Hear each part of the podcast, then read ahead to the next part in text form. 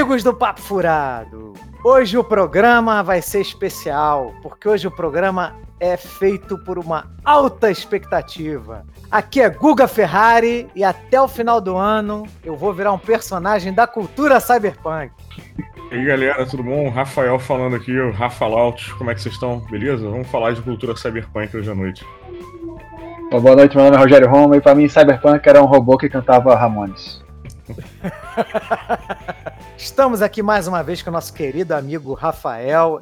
Hoje ele será o nosso especialista na cultura cyberpunk. Eu acho que de nós três aqui, eu acho que ele mais ama, né? Esse, essa cultura de nicho, né, Rafael? Ah, talvez, não sei. Eu acho que eu tô mais pro punk do que pro cyber, né, cara? Rola uma certa vivência digital da minha parte. Tá certo. Vamos lá. E é isso aí, vamos falar sobre cultura, cyberpunk, sobre esse movimento cultural, né, que invadiu aí a partir da década de 80 o cinema, quadrinhos, RPG, videogame. E em breve teremos um mega lançamento aí para PlayStation 4, PC, Xbox e tal, que é o Cyberpunk 2077. Por isso que eu digo que é, esse fiz esse programa por causa de uma alta expectativa que eu tenho. É, na verdade você decidiu gravar esse programa quando você soube que no jogo você vai ter a opção de escolher o tamanho do pênis, né, do personagem. tem isso mesmo? Tem, tem, tem. Você vai poder escolher pelos pubianos, tamanho do pênis ou formato ou tamanho também, eu acho, da vagina. Você vai poder fazer isso na. No... Os incrementos eletrônicos no pênis, assim, é. a música e, e acende. É, porque você é um jogo em primeira pessoa e você vai, assim, vai ter muita violência, sexo, drogas, tudo, né, tudo que o, a família brasileira gosta. Eu não, eu não, mas eu não entendi, eu não entendi a necessidade do tamanho do pênis aí, violência, drogas, tipo assim, atiram no pênis. Eu acho que depois de você derrotar o seu inimigo, você fica humilhando ele, dando pirou tapa. Então você ganha e vai colecionando né, os pits de quem você mata e vai segurando na parede. Então, aquele cara, aquele cara escondido atrás do muro, todo mundo atirando, sendo uma benga, assim, né? Pra galera mirar na parada. Jogo da nonsense. Dito isso, vamos para os nossos recadinhos! Vamos lá, recadinhos! Recadinhos! Fala aí, Rafael. Opa, recadinhos.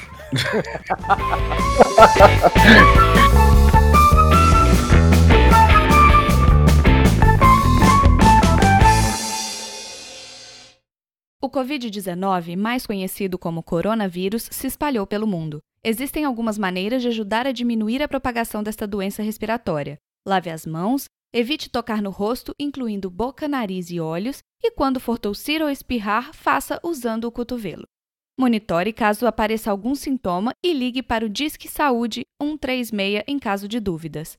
Fique em casa e longe de outras pessoas contaminadas, exceto para prover cuidados médicos. Limpe e desinfete as superfícies de toque constante. Visite o site do Ministério da Saúde, coronavírus.saude.gov.br. Obrigado. Produzido pelo Coletivo Podcast, uma iniciativa ABPOD de colaboração coletiva.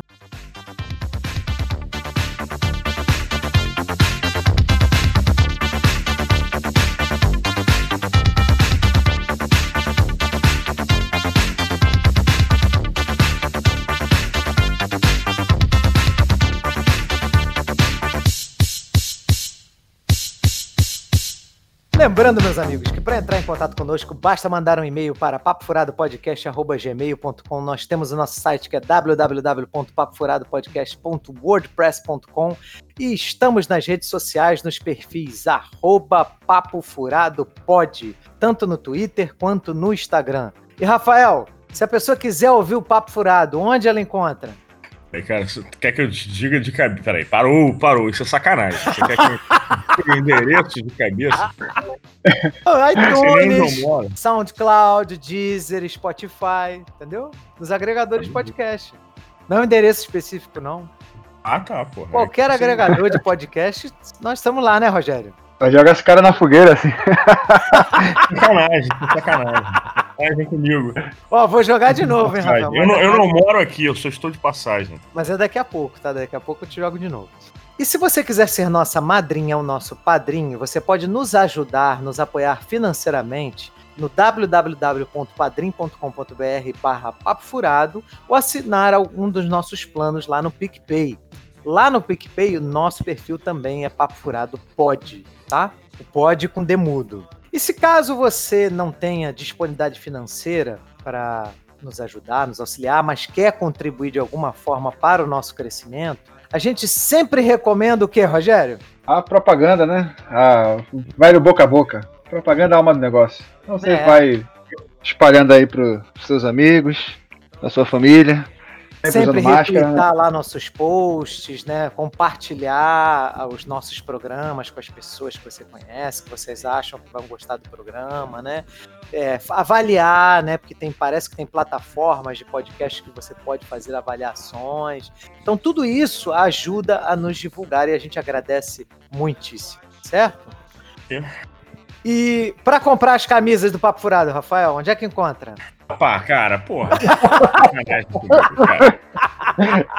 Porra. Eu falei isso pra te sacanear, isso você não tem como saber, no Mercado Livre.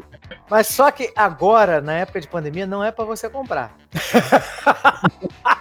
Ah, por que não? Aí não tem como entregar, Rafael. Ah, mas chega depois. Eu comprei os troços aí chegou na minha casa. Não, não, mas a gente. Nem Não, tem. metade chegou, mas chegou. não, a camisa tá no trabalho, não tem. O trabalho, a gente não vai mais no trabalho, tá em home office, não tem mais. Tá em lockdown. Não tamo- a camisa está em entrega. Lockdown. verdade, não é o correio, é vocês que não entregam. Exatamente.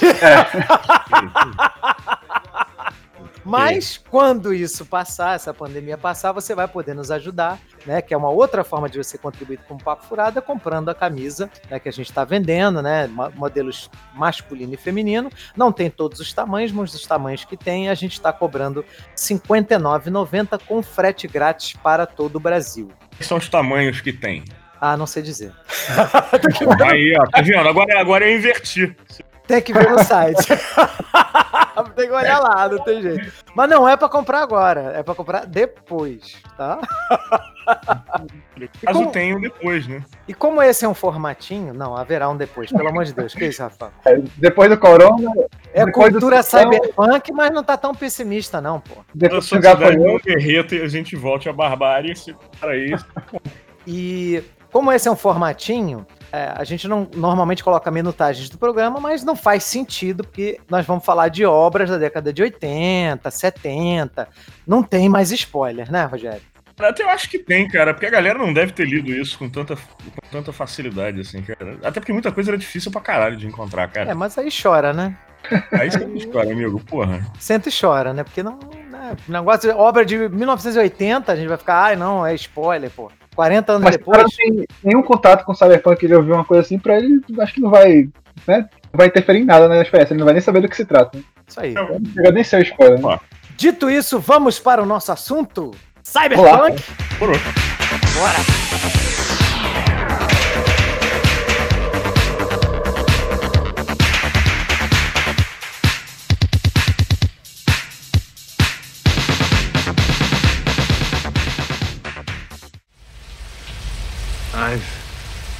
seen things you people wouldn't believe. Hmm. Attack ships on fire off the shoulder of Orion. I watched sea beams glitter in the dark near the Tannhauser Gate.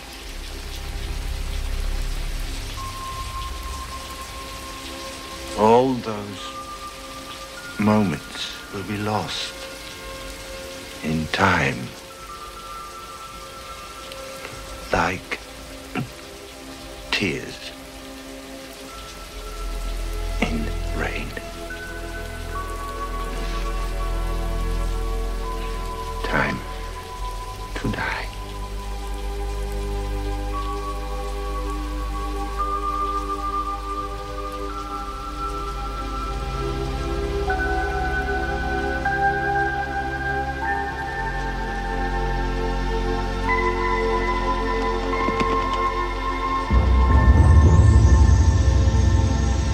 Como eu havia dito já na apresentação, vai ser lançado né, pela CD Red Project um videogame chamado Cyberpunk 2077, que é baseado num RPG, né, que a gente vai conversar aqui, que a gente vai falar. Mas a gente decidiu gravar esse programa para localizar as pessoas nessa cultura. Por que, que essa, a cultura cyberpunk ela é, ela é tão relevante para os movimentos culturais aí que a gente está tendo no cinema, nos quadrinhos, nos livros, já desde a década de 70 para cá? Então, assim, por que que isso é relevante? Por que está sendo feito um videogame sobre isso? O que que é essa cultura? Né? O que que representa? Então, é como se fosse assim uma introdução ao que é o movimento cybercultural cyberpunk, tá? Então, essa é a função desse podcast. Vamos ver se a gente consegue aí esclarecer para todos os nossos ouvintes, tá? Então, é, eu chamei o Rafael aqui, que é um fã, assim, ardoroso dessa, dessa cultura, né, Rafael? É, é isso aí, li um bocado de coisa e, porra, joguei muito RPG desse, desse estilo também. Exatamente. E vamos vai... discutir isso. Cara, eu acho que a gente podia começar, não sei se a gente propor isso, momento em que a gente tem uma a, a abertura desse estilo literário com o Neuromancer, né? Que é, na minha sim, opinião, a, aquilo que funde todas as influências que vinham antes para confluir num, num, num, gênero literário novo de ficção científica. Exatamente. Mas Antes de chegar no Neuromancer, Rafael, nós vamos fazer aqui uma contextualização histórica. Da onde veio, né, cultura cyberpunk, né? O que, que acontece nos Estados Unidos depois da Segunda Guerra Mundial? Você tem um grande boom de, de economia, de natalidade, tanto que a gente tem aí os baby boomers, que são as pessoas uhum. nascidas entre 1946 e 1964 que foi um período áureo dos Estados Unidos, um período em que houve. Urgência econômica e. Exatamente. Esperança, etc. Esperança, alto consumo, felicidade por conta da abundância financeira, né? Pelo menos superficialmente era isso. Né? É, superficialmente, que você tinha uma porrada de mazelas lá, mas estava escondida, né?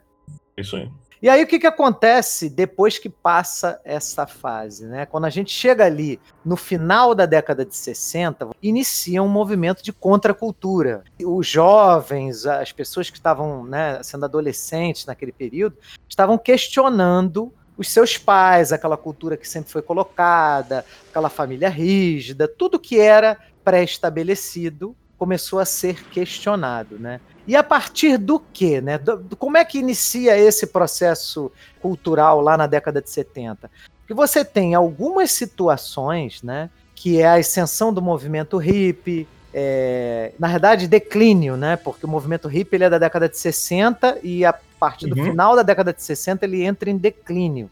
E aí uma grande coisa que acontece nesse período que faz essa sociedade que antes tinha muita esperança passar a ser desesperançosa é a queda desse, desse movimento, da, da, inocência, da era do amor, né? Aquela coisa do paz e amor dos hips. Eu acho que teve uma porrada de coisa que arrancou, arrancou principalmente nos Estados Unidos, desse, desse bliss que tinha após Segunda Guerra. Sim, teve bastante coisa. Mas teve algumas coisas que foram muito fortes. Uma coisa é o assassinato da Sharon Tate em 1969. Cara, Vietnã, porra. Vietnã. Sim. Eu também ia falar disso. Vietnã. Vietnã veio de novo trazendo os Estados Unidos para dentro de uma guerra, e dessa vez uma guerra um pouco diferente, porque você tem ela todo dia na televisão, você tem, cara, uma, uma, uma deslegitimação, às vezes, do, do, da guerra pelo próprio povo, você tem um choque cultural a partir disso,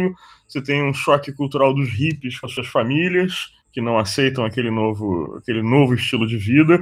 Você tem mais para frente a própria desilusão dos hippies com, com a própria realidade do, da vida. Cara, você tem uma, uma mudança cultural. Você tem crise do petróleo. Você tem. que mais? que mais a gente pode botar nesse balaio de gato você, aí? Você tem também o Watergate lá acontecendo. Watergate, aí, é. No início da década Nixon. de 70, né? Que é a questão é. lá do Nixon verdade, os anos 70 foram uma grande merda para os Estados Unidos em linhas gerais, assim. É. Maneira, mas a real é que foi, foi uma época conturbada pra cacete. Sim. E é isso, Porque e você tem. O norte-americano ele tinha muita é, é, essa relação com o seu próprio governo de admiração e confiança. E quando você tem um caso em 1972 em que você tem um escândalo de espionagem, de chantagem política vindo do presidente do país, que era o Richard Nixon, cara, a, a sociedade americana caiu em sabe, em, numa depressão assim de cara, a gente não pode. Em quem mais a gente vai confiar, né? É, até a, a, questão da guerra do Vietnã, né, que estava se vendo que era uma guerra muito mais é, de interesse político né, e, e, econômico do que propriamente algo legítimo. Né? Uhum. E, e, aí o povo começou a ver que pode existir um, um, né, um, uma instituição que se diz idônea e que se diz servidora do seu povo que pode te prejudicar por interesse pessoal, que era o caso do, do Nixon, né? Rogerinho, o que, que, você acha disso? Ah, acho que é, é, um pouco até inocente, né? Você ter toda essa confiança no, na, na, política e tal, né? Sim, meu irmão, eu confio na minha avó, presidente, eu quero é que se foda. pois é, acho que se você se iludir tanto assim com, com, com, esse meio, a tendência é você se deprimir mesmo, porque é, é, é, é Era muita idealização, né, cara? As pessoas viviam Cara, é, é, isso foi real. O movimento hippie, a questão do paz e amor, as pessoas de fato acreditavam nisso, cara. Você deixava pessoas aquele... estranhas entrarem na sua casa. Era o American Way of Life também, né? Tudo, tudo depois da guerra. Tudo como, é tudo... como é que é essa história das pessoas estranhas entrando na sua casa? Não sei se eu entendi esse. É, nesse, nessa década de 60, né, que é onde tinha, estava muito forte o movimento hippie, é, muitas vezes as pessoas, é, é, elas por conta dessa ideologia de que o ser humano é bom, de que né, nós somos criaturas de paz e amor, você é, é, as pessoas iam na sua casa, assim, você deixava a porta destrancada, as pessoas entravam na sua casa, você estava fazendo uma festa, você permitia que pessoas que você não conhecesse entrassem nelas, e todo mundo. É... Mas a festa boa é assim, né, cara? É. E aí você. A boa é, é convida alguém e fala pra pessoa levar alguém que você não conhece. Essa é uma festa legal. É, mas aí. É, é, pessoas entravam, simplesmente entravam e você não sabia quem era aquela pessoa. Tu nunca entrou na festa de ninguém? Tu nunca, tu nunca não. Entrou sem ser, ser, convidado. Mas é, isso já aconteceu, Rafa. Mas, mas, nesses casos, você é levado por alguém. Olha, quem é aquele cara ali? Aquele cara é amigo do fulano que é meu amigo. Ok. Mas nesse, nesse caso específico, não. Tanto que a família Manson fez amizade lá com os caras do, do Beach Boys. E... Não, é, é, mas não foi bem assim também. Eles fizeram sim rolou todo o interesse dos claro. em colar nos caras dos Beat Boys. Sim, sim, sim. Porque ele tinha interesses musicais. Inclusive, ele gravou um disco com os caras. Sim, e sim. as minas do grupo do Manson lá meio que serviam de empregada na casa do cara e davam para os malucos. Inclusive, me parece que rolou até uma, um lance de gonorreia generalizada lá das mulheres. Sim, sim, sim. Tinha tudo isso. É que era uma coisa lá da, do Woodstock, do Paz e Amor, de, né, todo mundo... Mas, todo eu mundo, acho que a gente está se desviando né? muito. Eu acho que tem um elemento importante na década de 70, o início da miniaturização dos chips e da possibilidade de você ter a tecnologia informática, né, essa, essa revolução do computador, não só como uma coisa da sociedade, mas dentro da sua casa, né? Sim, isso também, tá, cara? Mas olha só, veja Isso bem. como diversão, porque você começa a ter os primeiros videojogos lá no final da década de 70. Sim, veja bem, mas olha só, mas antes disso, tá, Rafael? O que, que é a cultura cyberpunk, tá? É uma sociedade, tá? Que é fictícia, em que você tem muita tecnologia, mas ela é uhum. marcada pela diferença absurda, abissal, né, entre os ricos e os pobres. Social, exatamente, sim. Entendeu? Entre quem é favorecido pela tecnologia e quem é miserável. Mas peraí, eu queria fazer um parêntese. Eu acho que esse gênero de, de ficção, o cyberpunk, ele tá começando a morrer por defasagem cultural. Por quê? Entrando, a gente tá de fato entrando nessa realidade. Sim. A gente já vive numa sociedade fragmentada em termos econômicos, com um abismo gigante entre a classe rica e, e, a galera mais miserável, cara. Assim, é difícil para você, até que era até algumas décadas atrás, de classe média, se manter como tal. Sim, verdade. Então, assim, é, eu, eu acho que com o avanço tecnológico que a gente tem, hoje em dia, de, cara, celular, cara, virou um computador de mão. Ele não é mais um celular. Se chamar aquilo de smartphone é sacanagem. Ele não é um telefone, ele é um computador que por um acaso faz chamada também, sabe? Exatamente. Cara, a gente já tá numa uma, uma era cyberpunk. Sério, se eu parasse hoje. Outro dia eu, eu escrevi isso no meu Facebook, cara. Eu escrevia. O ano é 2020. Estou preso em casa porque uma, uma pandemia mundial letal assola o planeta, né? E, e, enquanto eu escrevo essas linhas, um robô limpa as migalhas de pão que eu deixei na minha mesa de jantar. E é tudo verdade, eu realmente estava com um robô limpando a minha mesa, tô preso em casa. Se eu contasse isso pro Rafael, 1995, que já era, sei lá, um adolescente, a cara ia falar: caralho, o futuro é muito louco, saca? O futuro é Exatamente. é cyberpunk. O futuro que a gente tá, o futuro do nossos, da nossa adolescência, hoje, é o início de um mundo cyberpunk, cara. Olha o poder Sim. das corporações, cara. Porra, olha, o tamanho, olha o tamanho do Google, da Amazon, olha o que esses caras conseguem fazer. Olha, olha, porra, olha o, o Elon Musk. Porra, olha a quantidade de tecnologia inútil que a gente tem por todo canto. Com certeza. Isso, cara. E olha, olha a divisão de, de, de porra, classe que a gente tem. Eu tava vendo. Não, esse tá ligado, essa rede social. Não é mais ficção, cara, é realidade. Essa rede social, TikTok, que agora tá um sucesso os criadores lá eles deram a declaração que eles não têm interesse que pessoas feias entrem no, no, TikTok, né? Porque não dá, não dá like, não dá não sei o quê. Então, assim, eles vendem um, um, um mundo das maravilhas, né? Enquanto, pô, o mundo aí fora tá pegando fogo, né? Furacão, Covid, gafanhoto, as coisas tudo rolando aí. Meteoro. Meteoro. e o povo alienado, vendo a galera bonitinha dançando na frente de uma câmera, né? Sim. É, mas aí o que, que acontece, tá? Realmente, o que o Rafael tá falando faz sentido, porque a gente, lá atrás, quando os caras começaram a ver como é que a sociedade estava desenrolando, e aí começou a entrar a era das drogas, né? Porque você tem um elemento muito forte de adição na, na, na cultura cyberpunk, né? Você tem um, pessoas adictas. Eu acho que a questão da adicção, da tecnologia, né? Isso tudo tá na cultura cyberpunk porque o prisma que reúne isso tudo, o único feixe, tá? é a ideia de que o mundo cyberpunk é um mundo marginal. Entende o que eu quero pode dizer? Pode ser, pode ser. Normalmente, o personagem central dessas histórias tá? vai ser um, um cara que vive nessa, nessa sociedade né, utópica no nível mais baixo tá? ou que pelo menos está tentando galgar uma posição melhor. Isso é, isso é recorrente. Sim. E o prisma dele vai ser o desse, dessa low life, sabe? Dessa, dessa, dessa parada mais básica da classe mais baixa, etc. E marginalizada pelas classes mais altas. Você vai ter todos esses elementos marginais de violência, de, de drogas, e, e a tecnologia acaba também participando desse cenário como mais um elemento de marginalização. Sim para separar os favorecidos dos miseráveis. Isso aí. É.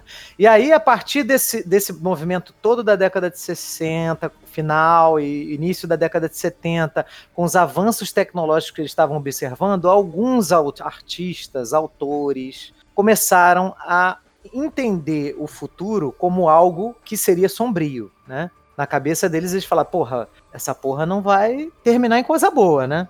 o caminho que está se seguindo aqui, né, que é um caminho de uma pessoa que está olhando por esse viés da desesperança que veio na década de 70 por conta do Vietnã, por conta desse escândalo da Watergate e tal, né, de você não confiar mais nas instituições, porque o que, que você tem na cultura cyberpunk? Quem domina a sociedade são as grandes corporações e não mais o governo. Entendeu? Então são as grandes corporações que mandam no povo. Então, é, é, era essa a impressão que essas pessoas lá da década de 70 tinham quando olhavam, esses pensadores, né? Quando eles olhavam para o futuro, eles viam um futuro sombrio, né?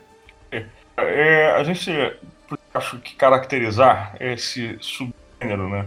Uma frase que eu vi até num documentário é basicamente a ideia de low life high tech. Exatamente. aquela uma, uma, você vai ter um setting né, para as histórias que é quase no ar, aquela vida mais marginal, misturada com alta tecnologia, uma, numa sociedade que está tendo uma, um, uma rachadura nela que torna ela distópica, que é essa relação com, com essa diferença de classe social, com essa questão de, de marginalidade, com a questão da, da tecnologia e por aí vai.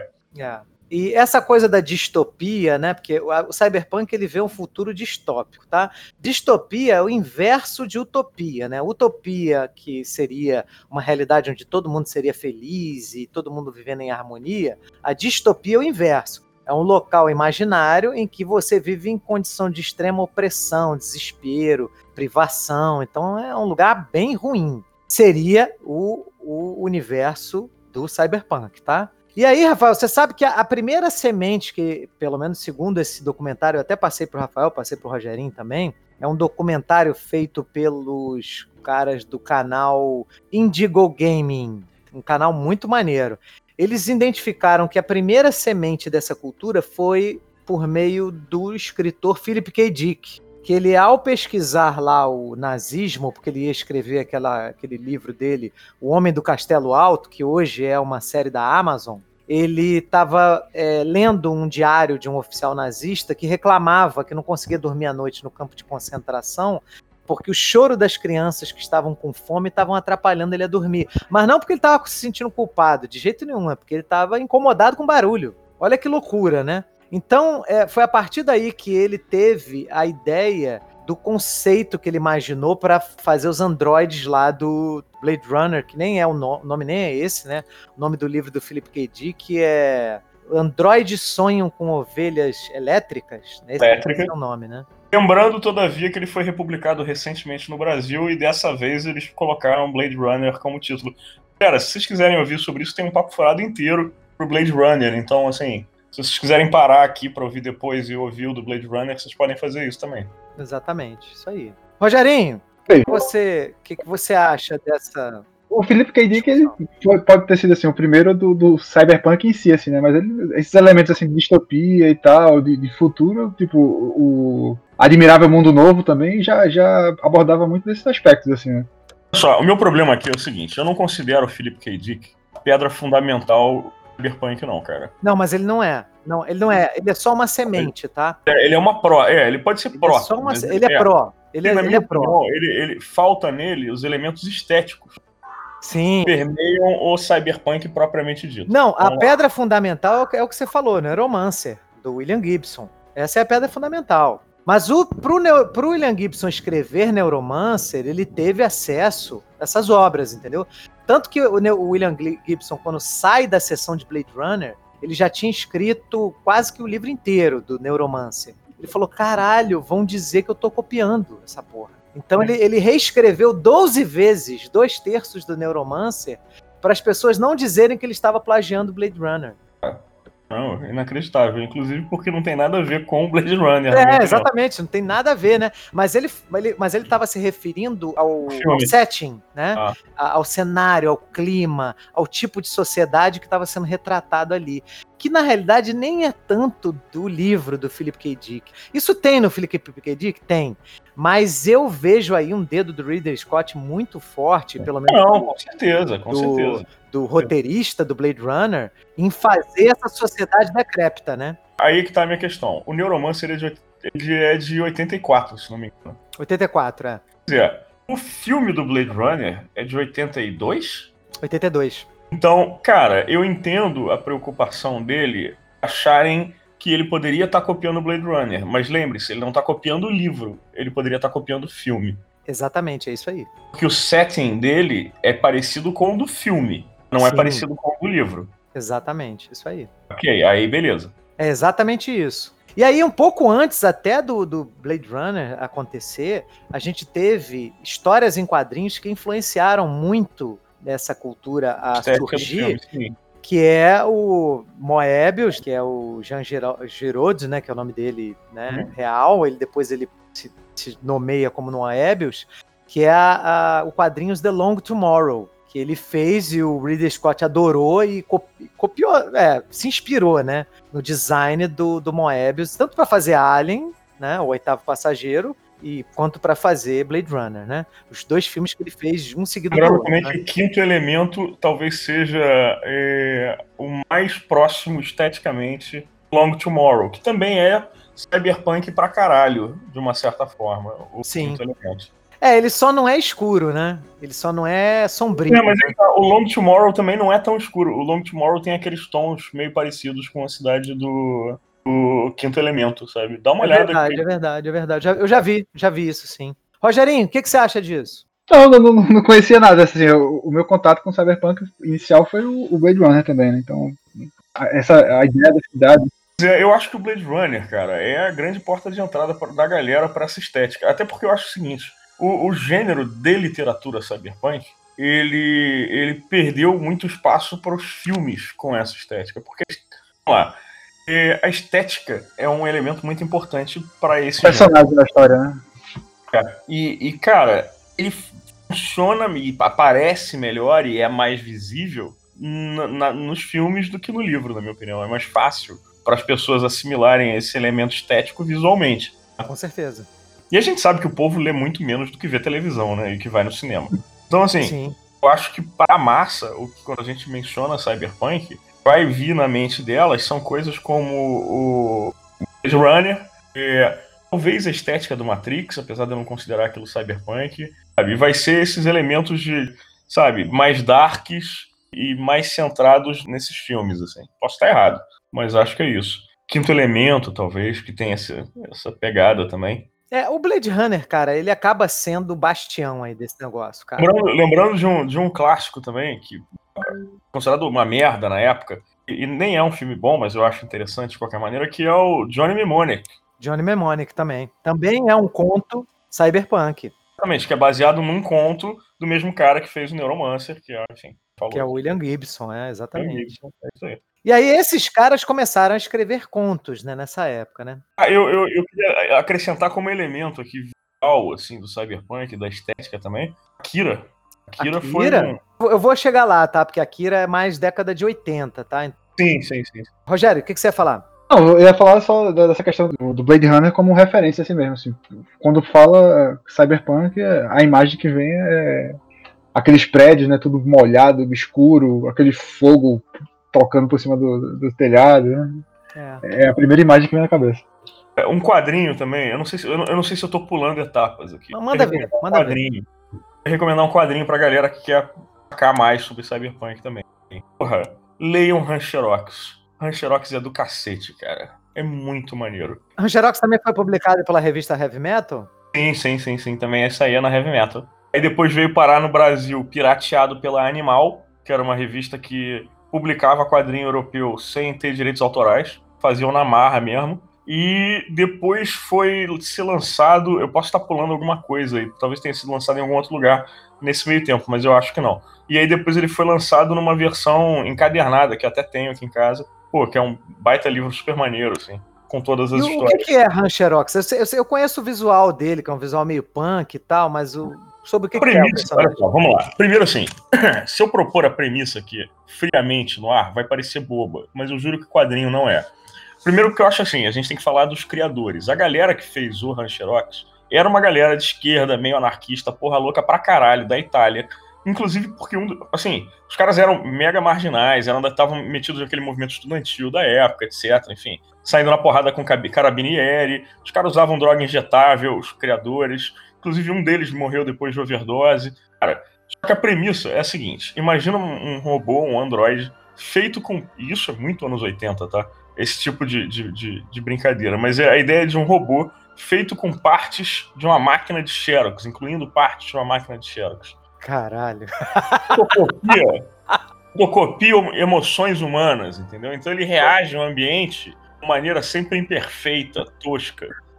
Só que qual é a graça desse, desse quadrinho? Ele começa meio na bobeira, com, em preto e branco. O desenho não é muito bom, é uma parada meio tosca e tal, mas são sempre histórias ultra violentas, saca? Desse cara bizarro, porque é um androide grande pra caralho, com uma cara chata, esquisita, com os óculos de soldador e tal. E ele tem uma namorada. A namorada dele é a Lubna. A Lubna tem 12 anos, é uma humana de 12 anos, viciada em heroína, que lidera uma gangue de crianças assassinas Caralho, rapaz.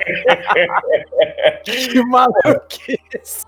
Depois muda o desenhista, cara, e entra um maluco mega realista. Muito bons os desenhos do cara, são maravilhosos. Cara, e, e, as histórias são completamente absurdas, assim, sabe? Tipo, é tipo, ele, ele vai morar na casa de um cara que é taxista e o cara tem, tem tara em, em mulher arrebentada, sabe? De olho roxo, de não sei o quê.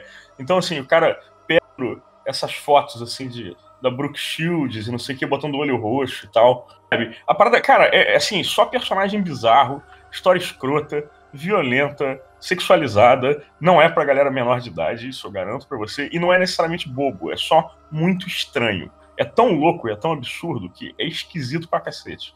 Agora, a, a, a parte estética do cyberpunk tá toda lá. a parada de tecnologia, violência, droga, sociedade distópica, sabe? E, cara, maravilhosamente bem desenhado, assim, na segunda fase, sabe? Eu realmente recomendo, assim, muito que se tente a, a experimentação de se ler Rancherox. Tá certo. Rogerinho, você leria esse quadrinho aí com só com essa explanação aí do Rafael? Fiquei interessado.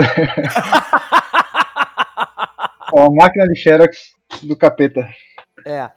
Tem uma frase sobre cultura cyberpunk, Rafael, que eu achei assim bem é, forte, que é de um cara até que, que depois ele fez um jogo de RPG né, baseado nessa cultura, que é o cyberpunk é sobre a desumanização da humanidade. E é por isso que eles consideram lá o Philip K. Dick com a o conto lá do, do, Blade Runner como uma proto-cyberpunk, né? Seria um início do início ancestral. Eu, eu, acho, eu acho essa frase um pouco preconceituosa, sabia, cara? Porque um, um dos elementos que o cyberpunk traz, e que esse cara tá moralizando nessa frase dele, é a ideia do transhumanismo. A ideia da fusão do homem com a tecnologia. Eu tava lendo outro dia uma, uma, uma matéria de um cara que ele tava. Eu não vou lembrar agora o nome desse cientista, lamento, desculpem mas ele estava dizendo que a gente já entrou nessa fase transhumana. E ele não está falando necessariamente implantes de, de, de, sabe, de várias, não, ele está falando do celular. Que hoje em dia o ser humano se fundiu de uma certa forma com o celular e o seu uso. Em Sim. que boa parte do que você sabe, do que informação, não só como você se comunica, mas como você produz, está atrelado a isso. E por mais que isso ainda não esteja grudado em você, que isso te faria transhumano de fato, você de uma certa forma já está grudado psicologicamente no seu celular. E eu acho que ele tem um certo ponto de razão nisso. É só você olhar no metrô, as pessoas todas sentadinhas olhando para a tela do celular, sabe? Ninguém. Cara, as pessoas não estão mais conversando como conversavam antes. Não, de jeito nenhum. Não vê-las tanto necessariamente lendo livro na rua, elas não podem estar lendo na, na tela do celular, ou então lendo na tela do Kindle. É, mas, Rafael, eu acho que é essa desumanização que ele está se referindo. Tá, mas aí que tá. Dos laços entre os seres humanos. E aí ele está falando de empatia, tá? Existem dois olhares possíveis em relação a isso. Um deles é você olhar e falar, porra, toda essa gente aí com a cabeça baixada no metrô, sem interagir entre si, olhando para o celular, tá se desumanizando nesse ato, sabe? Ou você pode olhar para essa pessoa, essas pessoas todas sentadas no metrô lá com a cara no celular e falar, pô, aquele cara ali, ó, ele está estudando, ele está lendo um, um, um, código de processo penal enquanto o metrô está andando. Aquele outro cara ali está ouvindo a música da banda preferida dele. Aquele outro cara está conversando com a namorada. Se você tirasse os celulares dessas pessoas, elas não iriam necessariamente interagir entre si. Elas só iam ficar olhando para nada e perdidas em pensamentos. Então a questão aqui é: a tecnologia é só uma ferramenta. Você pode usar ela para algo bom ou para algo que vai ser prejudicial. A ideia é que você necessariamente dizer que o transhumanismo te desumaniza é uma, um julgamento de valor que eu não sei se eu concordo. Que o transhumanismo, e olha, eu não estou advogando em prol, não. Mas eu acho que ele não está se referindo a isso, cara. Ele está se referindo a todo o contexto do que, que é a cultura cyberpunk. O que, que a gente tem hoje, cara? Quem é que manda, por exemplo, no Brasil, né? É o governo? Não, cara, são os empresários. Então você tem mega corporações aí que estão mandando. Aí, de novo, a gente vai ter um problema, porque essa desumanização que você encontra nas relações do capital, que aí me permita, me permita agora ser um pouco mais político. Porque, cara, nessas relações do capital, elas são desumanizantes. Tá? E elas não dependem da tecnologia para desumanizar a massa. Na minha opinião, desde a Revolução Industrial, o capital já desumaniza sabe, a, a, a humanidade. Sim, total. E se você parar para olhar, qualquer meio de produção que a humanidade inventou até hoje, tem uma galera que toma no cu e que é desumanizada, cara. Porra, Exatamente. no feudalismo tinha um cara plantando cebola lá no meio do campo, passando frio e fome. Mas eles não dizem, cara, que a, que a culpa é da tecnologia. Eles não falam isso. O que eles falam é o seguinte: o nosso futuro, apesar de todo o avanço tecnológico que a gente conquista, a nossa qualidade de vida vai ser uma merda. E não é por causa da tecnologia, mas por causa de todo o nosso contexto cultural, que você já mesmo falou que está se transformando numa realidade, né? As, as, uhum. A separação entre o miserável e o milionário, as coisas estão acontecendo dessa forma. Dificilmente você vai ter uma classe média aí forte depois dessa, dessa pandemia, que vamos ter uma crise econômica, né? Então, é, é, é, muito por causa do contexto, não por causa da tecnologia. Você entende que ele quis dizer que é a tecnologia que faz isso? Não sei, quando ele fala que. Quando ele fala, não, é que é sobre a desumanização, a impressão que, me, que ele me dá é que primeiro ele faz um recorte errado, tá? É, porque se você parar para pensar, em qualquer momento histórico, inclusive no passado distante, sempre houve classes sociais que eram desumanizadas por aquelas que estavam acima delas. Sim. Porra, cara, só se vê o sistema de casta na Índia, que tem milhares de anos. A base lá, os, os invisíveis lá, mas eram, tem coisa mais desumanizante que chamar os caras de invisível. Então, assim, eu não acho que o, o cyberpunk seja necessariamente sobre isso, sobre essa desumanização. E eu não acho que a tecnologia tenha necessariamente a culpa nessa história, tá? Então, eu não sei, eu, eu, eu, não sei se eu concordo, esse é meu ponto. Eu não sei se. É porque eu tô fazendo um brainstorm enquanto a gente fala. Entendi. Rogerinho, o que, que você acha disso? Eu acho. Talvez não seja sobre a desumanização, é sobre talvez a própria essência humana, né? Como o Rafael falou aí, a essência humana nem sempre é, é tão bonita e idealizada como a gente gostaria que fosse, né? Na verdade, né, é que o, o ser humano vai se destruir, vai, vai oprimir, vai, vai causar desgraça seja na época da, da pedra, na época do metal, na época do, do cyberpunk, assim, tem... Meu ponto é assim, as pessoas falam, ah, mas os anos 50, pós-guerra americano, porra, foi excelente para a sociedade americana. Porra, era excelente para a sociedade americana se você fosse branco de classe média, cara. Não, se você fosse claro. negro, porra, a vida nos anos 50 era muito pior. Fudido, Porra, não, a gente não, não tá entrando nisso, não. Isso era bom para aquele American Way of Life, né? Aquele, aquele modelinho, né? Ah, pois é, então assim, é, eu acho que o que caracteriza a literatura cyberpunk? Ela é um puxadinho, de certa forma, da literatura no ar. Ela trata com, com a questão do, do nível da rua, sacolé? Com a, a vida marginal da rua. Ela, ela trata com a, como a tecnologia se insere nesse meio novo, né? essa nova tecnologia se insere nesse meio, perdão. Como essa nova tecnologia cria uma disrupção, uma quebra nessas relações humanas que até então funcionavam de uma determinada forma. Às vezes, inclusive, isso é tratado com o interesse de gerar choque no pessoa que vê o filme, né? Porque a gente não pode falar só de literatura, ou que lê o quadrinho, enfim. E, cara, acho que um outro elemento é a questão política e social. É, você Sim. vai ter sempre essa questão política e social permeando as histórias. Eu acho que esses são os elementos que caracterizam. Ah, e um outro detalhe: estética, cara, do mundo cyberpunk é também outra coisa que eu acho que ficou muito bem fundamentada nos anos 80 lá e que ficou anacrônica de uma certa forma. Tá? Eu acho que hoje em dia a, o cyberpunk é também meio anacrônico, já ele já está ultrapassado, sabe? É, porque tinha muito a ver com as expectativas de pessoas que viviam na década de 60, né? 70, 80. Você imaginava que ia ter uma grande guerra nuclear e que o mundo depois disso ia estar totalmente poluído, o céu ia estar escuro, quase você não ia ter luz solar. Né, o mundo ia estar na sarjeta, muita poluição. Porque, na verdade, o Cyberpunk é o futuro do passado, né, cara? É o futuro do passado. Ele está se realizando, mas ele está se realizando de uma maneira visualmente diferente. Sim. O, o, anacronismo ele tá é na essência, né? Tipo, o Blade Runner são os carros velhos que voam, né? Tipo, os caras estão no futuro, mas vestem roupa de detetive no ar, né? Então tem essa, essa dicotomia, né? Do, é o futuro do, do passado. passado. é isso mesmo. Agora, a gente tem aí um. Aí, aí vamos falar do que você estava querendo falar, Rafael. Que é, eu acho que só você leu esse livro aqui, Neuromancer, tá? Esse é o livro que estabelece o que, que é cyberpunk. A Neuromancer é legal pra cacete, cara. Eu li, eu li a primeira vez nos anos 90, finalzinho dos anos 90. Aliás, me roubaram essa edição, que era uma edição horrorosa. Aí, mais pra frente, eu recomprei ele, tanto como trilogia do Sprawl, né, na caixinha. Comprei uma outra versão lá de aniversário, enfim. Merda pra ler, porque não tem capa. Ela tem estojo e as folhas são costuradas sem capa. Enfim, mas é muito bonito. E, cara, é um livro seminal. Quando você lê ele, você vê que o cara tá imprimindo um estilo estético na própria descrição das coisas, tá? Que é muito oitentista, assim.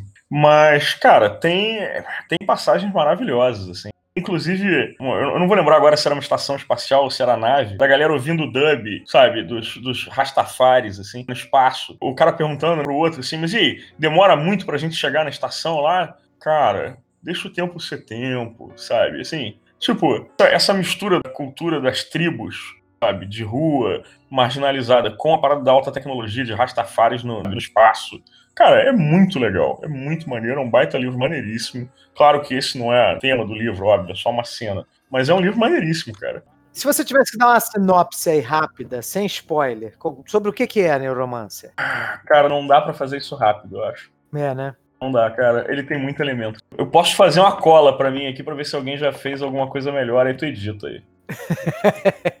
Tudo bem. Rafael, e, e, o que é que tu acha da galera que diz que o, o Cyberpunk é mais é, estética do que conteúdo? É, isso, essa é uma pergunta que eu ia te fazer, Rafael. Existe essa acusação. Bem, vamos lá, vamos lá. Se você for dar uma olhada no, no que a galera que fez o Cyberpunk 2020, era o RPG fala, né? Tem um momento em que eles falam exatamente isso, assim, para definir os personagens. Vou até pegar a citação aqui, que era estilo style over substance, né? Que é o estilo acima Exatamente, isso aí. Atitude é. é tudo. Sempre leve as coisas pro limite. A regra número 4 era quebra as regras. Assim, eu acho que essa questão da, do estilo sobre substância faz algum sentido, mas ela não é tão séria assim. Ela é um elemento da literatura cyberpunk, dos filmes, mas os personagens são todos muito bons e bem construídos, sabe? Tipo, no, no, no material todo que eu tive acesso até hoje, julgar a coisa como superficial não é verdade. Pelo que eu já assisti da cultura cyberpunk, eu não achei nada superficial, não. Inclusive, fazendo um parênteses, Blade Runner é do cacete, não tem somente o filme que eu gosto mais, ele não tem nada, nada, nada de superficial naquele filme. É, eu acho uma cultura assim, extremamente contestadora das coisas já estabelecidas, do que a gente tá, de para onde a gente está seguindo, sabe? Eu acho bem legal, uma cultura e, e, bem a ver com o nosso momento. Acho que, claro, não é exatamente o que a gente está vivendo não é exatamente igual ao que eles imaginaram, mas é bem parecido, tá? E aí, Rafael, vou ler aqui a, a, descrição que tem na Amazon, tá? Sobre o Neuromancer, tá? É um cowboy do ciberespaço e hacker da matriz. Ele é punido, né, pelos seus patrões como punição. Ele foi contaminado por uma toxina que impede de entrar no mundo virtual. É, ele não conseguia mais se conectar é. no ciberespaço. Agora Isso. ele vaga pelos subúrbios de Tóquio cometendo pequenos crimes para sobreviver, que isso é outro tema da cultura cyberpunk. As pessoas fazem as coisas para sobreviver, não é nem para ser feliz, para se realizar. Não, tá todo mundo querendo sobreviver, um matando o outro. E acaba se envolvendo em uma jornada que mudará para sempre o mundo e a sua percepção de realidade. Ele vai, ser, ele vai ser contratado, vai ter um grupo de outros personagens, inclusive um de, desses personagens que já morreu, que era o Linha Reta lá. É um, um livro bem estranho tem uma inteligência artificial. Eu não, eu não quero dar spoiler também da parada, mas é bem maneiro, assim. Ok. É, mas é, essa é a pedra fundamental da, da cultura cyberpunk, tá? Que é o livro Neuromancer do William Gibson. Neuromancer tem continuações também. É, isso que eu ia te perguntar. Se eu ler somente o Neuromancer, é uma história fechada ou eu preciso ler os outros dois? Ó, fechadinha, fechadinha. Dá, dá, dá. Não tem problema. Tranquilo. Não tem problema. Mas a trilogia é bem maneira. E, aliás, os nomes dos livros são maravilhosos. Eu recomendo que a galera procure aí. Foi relançado recentemente, assim, tem box e tudo. E aí tem, tem box na Amazon. Zero e a Mona Lisa Overdrive. Bom, e aí, a partir desse livro, que foi né, publicado em 1984, você tem uma explosão, né? No mundo né, da, da, da década de 80 aí, de é, filmes e animações e livros que se aproveitaram de alguns elementos dessa cultura para criar as suas histórias. Você tem Robocop, que é meio homem, meio máquina, que vive numa, numa realidade em que a segurança foi privatizada, quem toma conta da segurança da cidade lá de eu nem lembro agora qual foi a cidade do Robocop, mas é, é uma corporação. Detroit. Detroit, olha aí a cidade totalmente, né, da, das fábricas, totalmente industrializada. De automóveis que, por um acaso, depois acabaram de fato abandonadas e Detroit mergulhou numa puta recessão econômica do caralho, né? Sim, sim. Acabou ficando exatamente como o filme lá, né? Toda...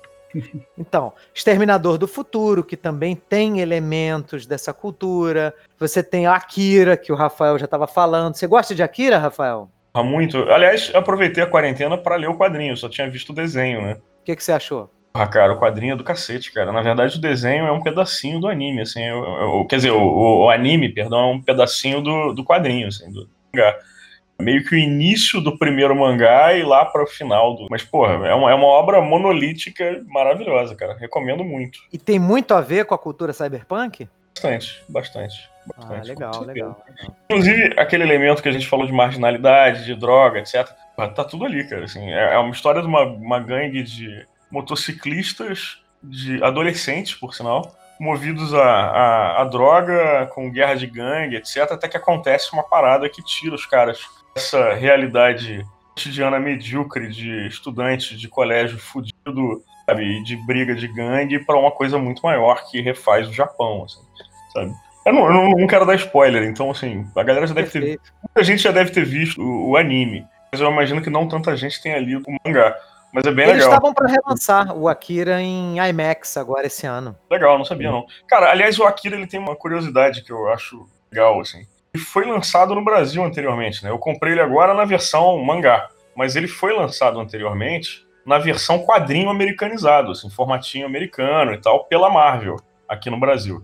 Não sabia disso, não. Claro, nos. Estados Unidos também. Mas o, o interessante que eu achei nisso é o seguinte: esse lançamento da Marvel do Akira, eles tiraram todos os fotolitos para ficar naquele uma de leitura ocidental. Eles colorizaram tudo por computador, que é uma parada super já cyberpunk, principalmente para época, se você parar para considerar isso, porque o mangá originalmente era preto e branco. E uma coisa bizarra que eles fizeram para o público americano, como se o público americano precisasse daquilo um pouco mastigado, né? Assim, porque para dar uma, uma emburrecida no quadrinho. Eles acrescentaram vários balões que não existiam no quadrinho original, muito no início, na verdade, depois não tem tanto. Mas eles colocam balões nos quadrinhos que não existiam para meio que situar o leitor, assim, sabe? Uma parada meio down, sabe, da história, assim. Legal, legal. Rogério, você conhece Akira? Conheço, eu, eu tenho uma história boa com a Akira que quando eu tive o primeiro contato com a Akira, na verdade foi uma grande decepção, né? Tava passando na TV aberta, na Band, num sábado à noite. Eu fui assistir procurando outra coisa no sábado à noite da Band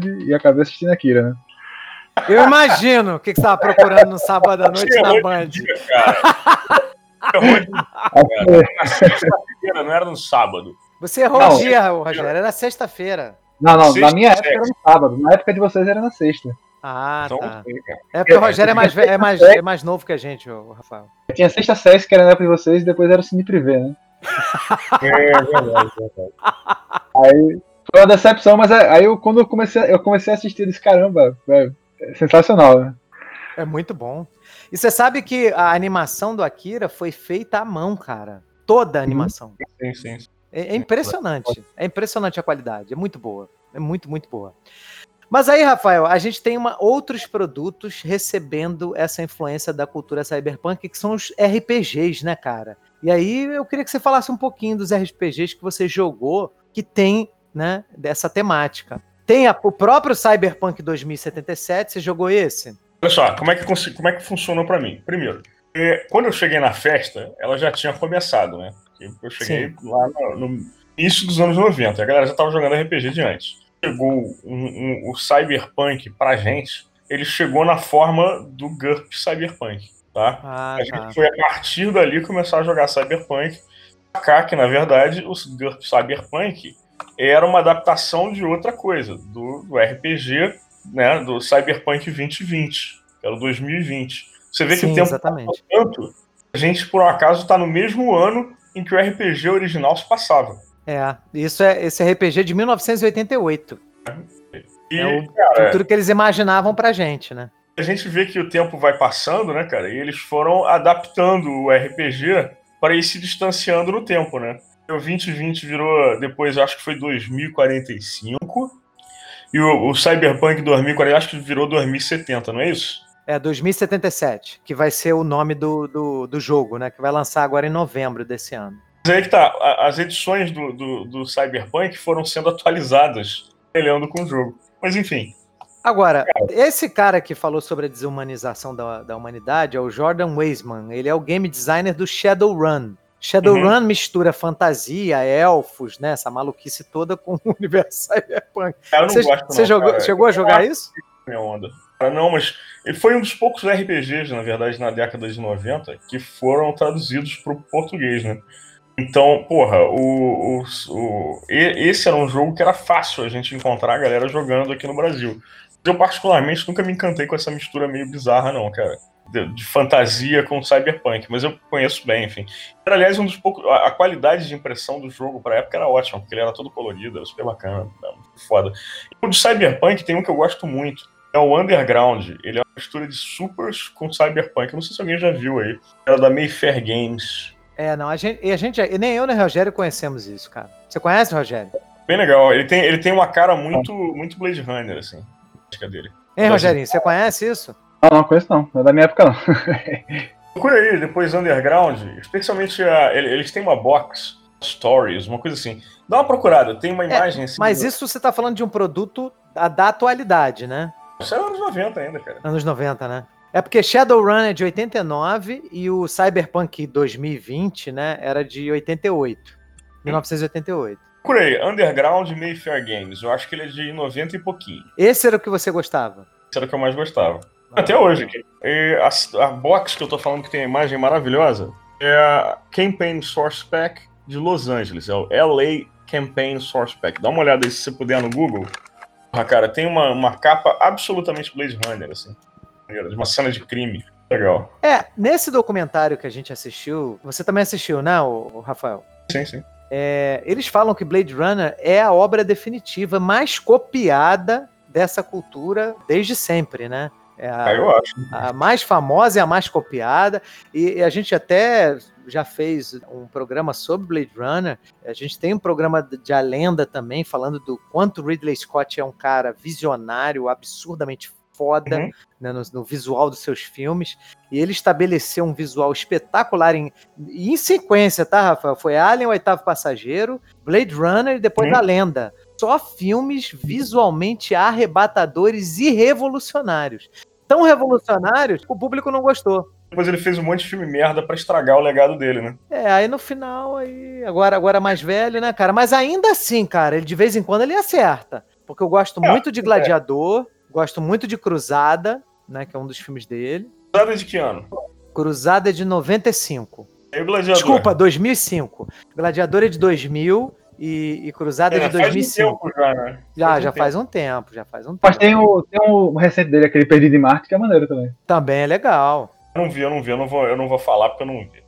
Não, cara, é porque assim, o cara que, que, fez Blade Runner não é, não é o mesmo cara que tá aí hoje vivo, né, cara? As pessoas mudam, né? Mas ele, ele realmente é um cara que, assim, é inegável. A contribuição que ele deu para a história do cinema é absurda. Tanto que você vê, a gente está falando de cultura cyberpunk, temos que necessariamente falar de Ridley Scott. Não, uma coisa não tem como dissociar da outra. Cara, mas também o cara mandou muito bem, né, cara? Foi, foi primeiro assim, é, a gente tem que ver que é um filme que já foi, já foi muito criticado, já foi considerado uma bosta antes. Aí depois ele conseguiu fazer com que passassem aquelas outras versões. As versões novas são bem melhores do que aquela outra com voice-over. Né? Então é um filme que teve várias chances também de se, se estabelecer como o grande filme de cyberpunk, a grande obra cyberpunk.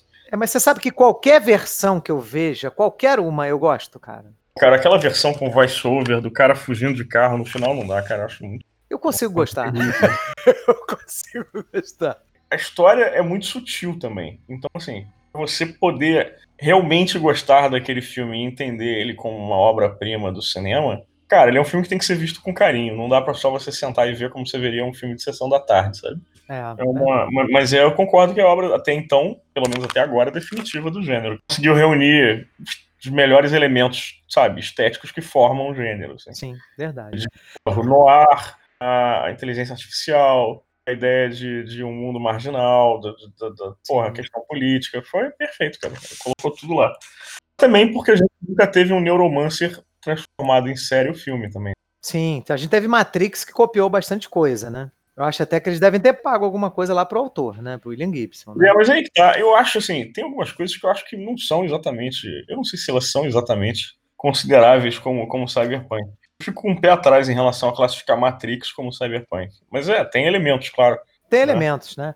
É porque Hollywood nunca. Porque o que, que acontece com a cultura cyberpunk? É um universo que é extremamente violento, né? É sexo pra caralho, droga, porrada, violência. Elemento, e... elemento das cenas em cyber, ciberespaço, né? Que tinha, sempre tinha lance do ciberespaço. E é, tal. e, e tá você tem também muito sofrimento, muita tristeza, muita desumanização, assim, em termos de qualidade de vida, né? Então, assim, não é algo comercial, né, Rafael? É ah, difícil, eu, queria, né? eu, queria, lembrar, eu queria lembrar uma outra obra aqui que eu considero um baita filme baita filme cyberpunk. Alguém lembra aí um filme chamado Hardware? Hardware. Ah, eu lembro, é do, não é do Stephen King esse, baseado no conto não, não, King? Não, não. Ele é, não, ele é de um, ele é de um cara que, porra, eu não vou lembrar do nome do diretor agora. Mas ele foi, ele é de um, de um, um o diretor desse filme, inclusive tinha recém voltado da guerra do Iraque. Então ele já voltou com todo um lance. Eu não assisti esse filme não, Rafael. Tô vendo aqui no IMDb, não assisti não. Ah, pra quem curte, esse filme, cara, é todo vermelho, quase todo ele vermelho, ou seja, ele é extremamente trash de se ver, porque ele é vermelho. Uma opressão, um negócio, sabe, extremamente desagradável. Ele tem o Leme do Motorhead como ator. Pois é, o Leme do Motorhead participa desse filme como motorista de, de, táxi aquático. O Iggy Pop tá nesse filme como um radialista, fazendo um voice-over em algumas cenas. Esse filme é maravilhoso, cara, é muito maneiro. E ele é baseado numa outra parada que também é um dos fundamentos do cyberpunk, que é no Judge Red, que saía naquele quadrinho que era o Thousand Unknown Domini em inglês. 2000 o que que você falou? 2000 Annum Domini, né? É 2000 AD. AD, Annum Domini, tá. Ele é baseado numa história. Esse, inclusive, deu uma puta merda com, com direitos autorais em relação a esse filme. Que o diretor pegou e gravou na marra uma adaptação na qual ele não tinha direitos autorais para gravar de uma história que saía na 2000 Annum Domini. Posso estar errado, mas eu acho que era um choque futurista do Alan Moore, tá? Era um daqueles future shocks do Alan Moore. Era certo. meio que dentro do universo do Judge Dredd também, enfim. Cara, é uma baita filme maneiro. A história de um cara. Assim, tipo, é, vou tentar mais ou menos orientar a galera como é, que, como é que é o setting desse filme. Rolou uma guerra nuclear, tá? E algumas cidades sobreviveram e se transformaram em cidades-estado. É por isso que eu digo que ele se conecta com as megacities, da, a ideia das megacities do, do, do Judge Dredd. E você tem essas cidades-estado que sobreviveram. Elas estão guerreando entre si recursos naturais que elas precisam para continuarem adiante nesse cenário de devastação pós-nuclear. Tá? E aí, em uma dessas cidades, tem esse sujeito, que é um dos soldados e tal, e ele está voltando para casa para uma folga lá do, do, dele, do campo de batalha e tal, e ele vai encontrar a namorada. E ele chega lá numa loja de um amigo dele e encontra um cara que é um scavenger de tralha do deserto e tal. E esse cara recolheu da areia do deserto os restos de, de, de máquinas de combate, robô, de manutenção, um monte de porcaria, e leva para esse cara que compra sucata. Esse cara vê, acha um crânio interessante, assim, que é um crânio metálico de um robô e tal, que ele acha que é de manutenção, compra desse scavenger e leva para a namorada dele, que é uma artista plástica. Ele vai dar de presente para ela, porque eles estão brigados para ele poder entrar no apartamento, assim, pra deixar ele entrar. Olha que loucura. Já vai dar merda. A, a mulher, pô, é muito maneira a cena, ela medindo a radiação da galera na porta do apartamento para ver quem ela deixa entrar e tal. Ela deixa ele entrar, manda o amigo embora e tal, ele, ele fica lá com ela. Só que o lance é o seguinte: esse crânio, cara, que ele trouxe para casa, não é só um crânio qualquer, não é só um pedaço de uma máquina, sabe? Um crânio metálico de um robô. Aquilo ali é um robô que tem a capacidade de se reconstruir, sacou? Então, quando ele deixa aquele lá no apartamento da mulher, junto com umas outras peças do robô que ele trouxe também, ela usar para fazer alguma obra, alguma coisa, o bicho começa a se ligar na eletricidade e começa a se remontar dentro do apartamento da mulher. Ele começa a caçar as pessoas dentro do, do, do apartamento como se ele ainda estivesse numa área de guerra. Caralho, que loucura. Esse filme é maneiro pra caralho. É muito maneiro. Trilha sonora do Pio, que é o Public é, Image Limited, que quem não sabe é a banda, de, é, é, a, é, a, banda do Johnny Rotten depois que ele saiu do, do Sex Pistols. É, é um baita filme maneiro, super recomendo. E aí, e aí Rogério? Eu vi o trailer aqui, vi o trailer e me amarrei, vou, vou, procurar aqui. Será que tem na... Inclusive, o Scavenger desse filme também é um cara do, do rock, é o cara que era vocalista do... É, que é vocalista do Ministry. Ah, maneiro.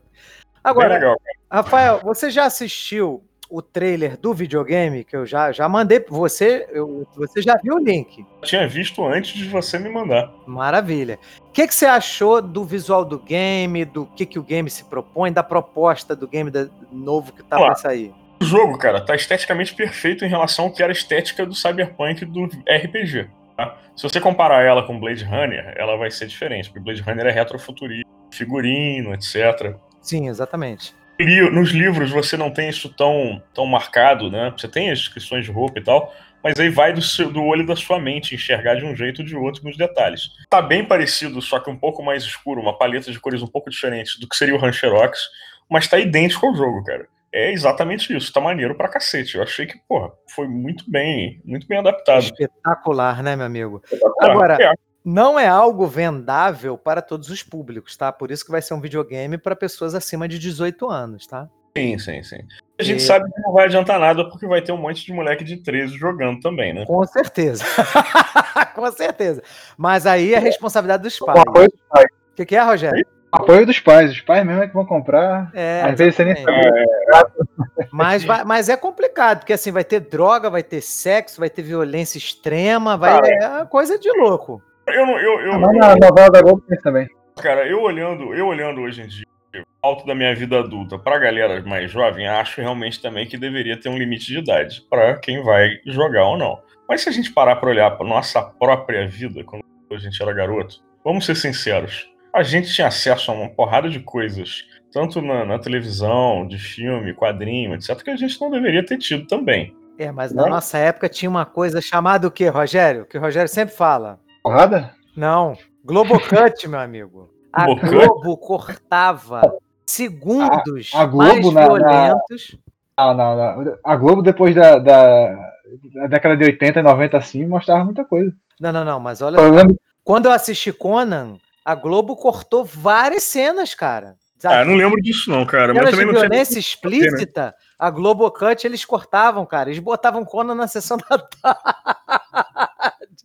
Pra ter Conan na sessão da tarde, aquela cena lá dele transando com a bruxa não tem. Eles cortam. Cara, eles picotavam o filme todo.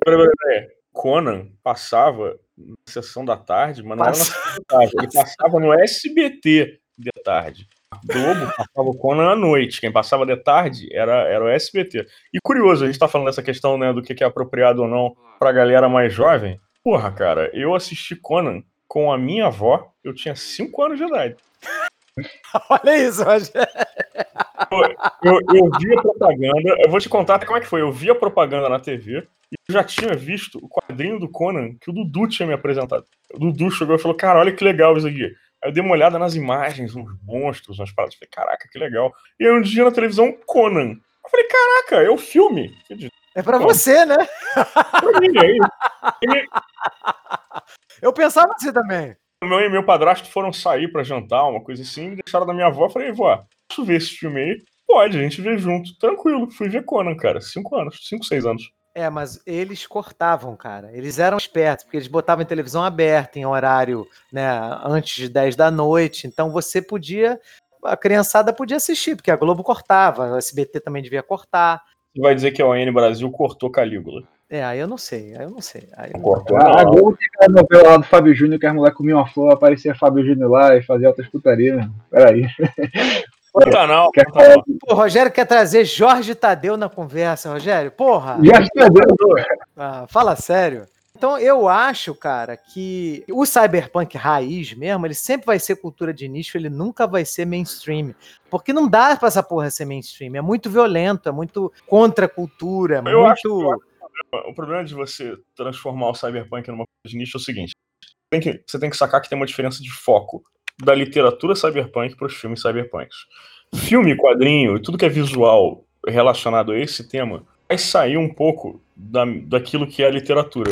Literatura cyberpunk, com certeza, é uma literatura de nicho, porque ela vai tratar mais dos elementos tecnológicos. Então vai ser assim, é, como é que tal coisa influenciou a sociedade, que mudou assim para assado, e como é que aquilo ali se transformou, sabe, numa, numa uma parada que revolucionou o mundo. Então, esse tipo de coisinha, sabe, da, de tecnologia, de como é que aquelas coisas interagem entre si para formar uma sociedade e como é que aquela sociedade gerou aqueles personagens todos alquebrados que participam daquela história, uma coisa mais da literatura. Filme, quadrinho e talvez o próprio jogo de, de RPG aí que vai sair, né? Cara, eles vão estar centrados mais em, em temas universais e fáceis pra galera entender essa coisa. Aí vai ser mais ação, a, a, a, parada no ar, a, a, espionagem, sabe? Vai ser uma coisa mais parada de jogo de tiro.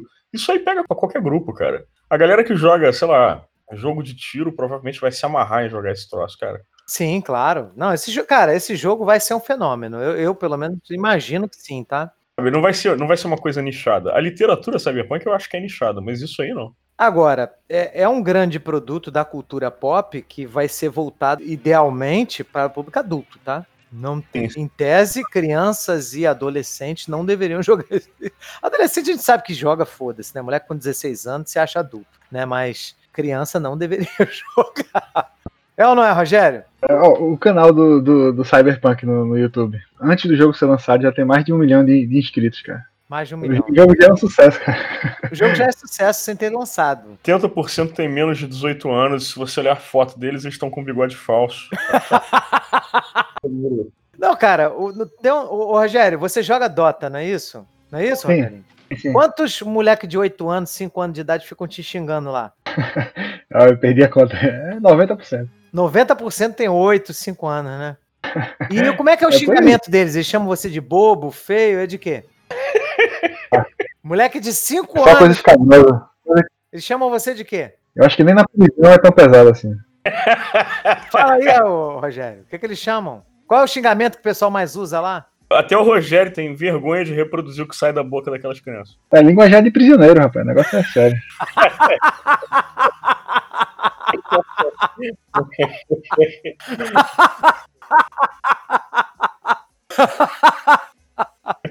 ah, Rogério, você é muito engraçado, cara. Bom, então vamos assim, não, não, tem nota, não tem nada, mas vamos para as nossas considerações finais sobre o gênero, né? Sobre o que, que o gênero representa para vocês, né? É, Rogerinho, fala aí sobre o que, que isso influenciou aí na sua vida, na, na, na forma como você consome, nos produtos culturais que você gosta. O que, que representa para você a cultura cyberpunk? Para mim é, é, mais um. Eu não tenho esse amor tão grande assim pelo cyberpunk. Né? Para mim é mais uma vertente lá da da ficção científica, né, que já é um gênero que eu gosto bastante. E assim, é, graças ao Blade Runner, né, e, e ao Akira, é, se tornou algo especial, né? Mas eu não, não tenho esse carinho tão, tão, grande assim, né? Vou ver, esperar esse jogo aí para ver como é que vai ser. Tá certo. O que, que ele representa? Acho que ele foi uma grande, uma grande marca na ficção científica, mas que está começando a ficar para trás. E vou te falar, assim, é, eu acho que a gente está ficando para trás porque a gente está mergulhando de cabeça justamente no que esse futuro distópico propôs. Como, como ficção, a gente está mergulhando nisso como realidade, sabe? Parece muito claro que, cara, a gente está tá deixando de, de, de viver né, num, num mundo sabe, para entrar em outro, assim, principalmente com a maneira como a gente tem se relacionado com a tecnologia. E, cara, esse mundo novo é o mundo cyberpunk. Foi provavelmente a predição de futuro mais acurada já feita até então. Tudo bem, ela tinha uma vantagem, porque era um futuro logo ali depois da esquina, né? Mas Sim. A impressão que esses caras acertaram muito próximo da mosca, cara. Eu concordo que dá para você fazer um paralelo do que eles trouxeram lá na década de 70 e 80, mais a partir de 84, né, com o Neuromancer, né? Dá para fazer um paralelo muito com as coisas que estão acontecendo hoje. Né? Várias vagas, por exemplo, de emprego sendo substituído por máquinas ou tecnologia, né? Outra tecnologia que acaba com aquela categoria de profissional, né? Cada vez mais o ser humano vai perdendo valor, né? A própria tecnologia começa a se canibalizar também. Porque também. se você parar para olhar de novo a questão que a gente estava falando do celular, cara, quantas coisas que você tinha em casa que você não precisa mais ter porque está no seu celular, sabe? Exatamente. Ninguém mais usa telefone de linha, uma boa galera já também não usa tanto computador, porque o computador veio parar dentro do celular, ouve música no celular, sabe? As funções de outros aparelhos foram, sabe, migrando para dentro do seu celular, cara. Exatamente. Sim, empregos estão migrando para dentro de tecnologia que daqui a pouco vai migrar para o seu celular também. Então vai tudo se condensando e, e, e, mudando e muito rápido agora, cara. Muito rápido. E aí a gente tem um mundo, né, que seria um universo distópico, que é coisa da opressão, da falta, da carência, da infelicidade. A gente vê isso aumentando realmente no nosso mundo, né? Aquela coisa da competição de você ter que sobreviver, você trabalha igual um louco, você trabalha para conseguir viver né? É nem para conseguir ser feliz, né? O trabalhador vai se atomizando, ele vai virando um cara separado da, das raízes da comunidade, do grupo, cada vez mais pensando só nele, porque ele não tem ninguém que pense nele, né? Exatamente. Não. Ao mesmo tempo, cara, sem segurança nenhuma. A gente vê agora, inclusive aqui no Brasil, de novo falando de política do mundo real, a gente vê agora as mudanças que tiveram nas leis trabalhistas né, mais recentes e essas mudanças agora super recentes e que trabalham justamente para isso, para tirar garantias do, do, do, trabalhador e, em última análise, atomizando o cara nesse, nessa distopia que vem se criando e que já era proposta nesse conteúdo todo de livro, filme e Sim, tudo mais. Dominado por megacorporações, né? Que foram elas as responsáveis pela mudança das leis, né? Que os nossos legisladores quiseram mudar, né? Foi pressão delas, né? Do lobby. Você viu agora, cara, teve, quer ver? Olha que coisa cyberpunk. Teve, cara, uma greve de entregador de rap e de outros aplicativos aí, de, porra, aquela galera que você vê todo dia de mochila carregando comida para cima e para baixo, que não tem, vamos ser sinceros, assim, esses caras não têm nenhum amparo, porque eles não são considerados nem funcionários sabe? Eles são considerados como nada, na verdade. E, porra, os caras conseguiram se reunir, fazer uma greve, e aí tu vê a galera em casa, deram 50 mil dislikes, né, nas paradas lá. Porra, isso é muito cyberpunk, cara. Isso é muito cyberpunk. Isso aí. Rogerinho, você tem algum comentário pertinente a falar sobre cultura cyberpunk? Não, só que o Akira ainda me deve uma, uma noite de sábado, né, que eu perdi.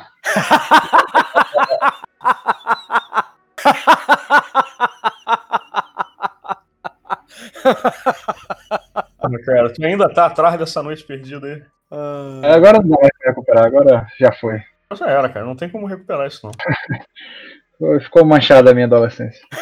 ハハハハ